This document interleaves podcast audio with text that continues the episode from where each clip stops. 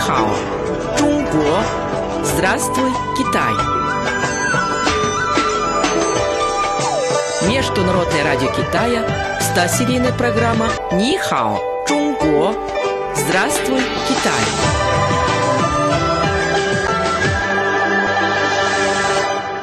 Слово на сегодня. Ю, нефрит.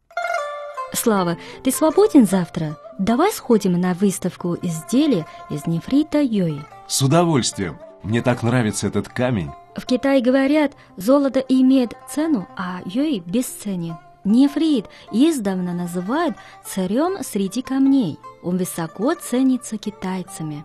Китайская культура использования нефрита насчитывает более пяти тысяч лет. Малин, я слышал, что в Китае юй является символом благородства и чистоты. Это верно? Да, Юй также олицетворял честность и мужество. Поэтому в древности благородные мужи, как правило, украшали свою одежду нефритом.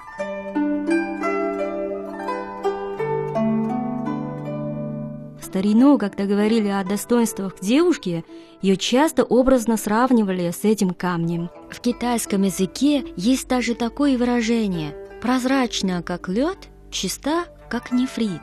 А еще я слышал, что в китайских именах часто встречается иероглиф юй, обозначающий нефрит. Кроме того, было время, когда юй считался символом власти и знатного происхождения. Например, в Древнем Китае императоры пользовались государственной печатью из нефрита. Малин, а ты когда-нибудь видела нефритовое одеяние с золотыми нитями? О, Слава, ты тоже про это знаешь? Говорят, что так называли погребальные костюмы императоров и аристократической знати.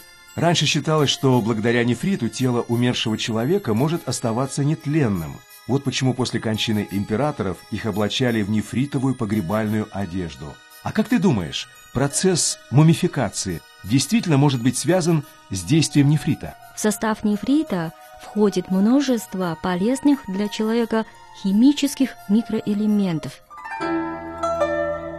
Если носишь нефритовое украшение, его энергия проникает через кожу. Согласно теории китайской традиционной медицины, юй помогает поддерживать гармонию внутри организма. Послушал тебя и подумал, а не купить ли мне кулончик в виде нефритового Будды? Как считаешь? Конечно, купи. Только учти одну деталь. По традиции в Китае мужчины обычно носят фигурку богини Гуаньин, а женщины – изображение Будды. Почему? Дело вот в чем. По народным поверьям, Гуаньин олицетворяет доброту и милосердие. Поскольку мужчины часто бывают вспыльчивы и не сдержаны, богиня помогает им усмирять свой гнев. Ну что же, тогда я куплю нефритовую гуанинь.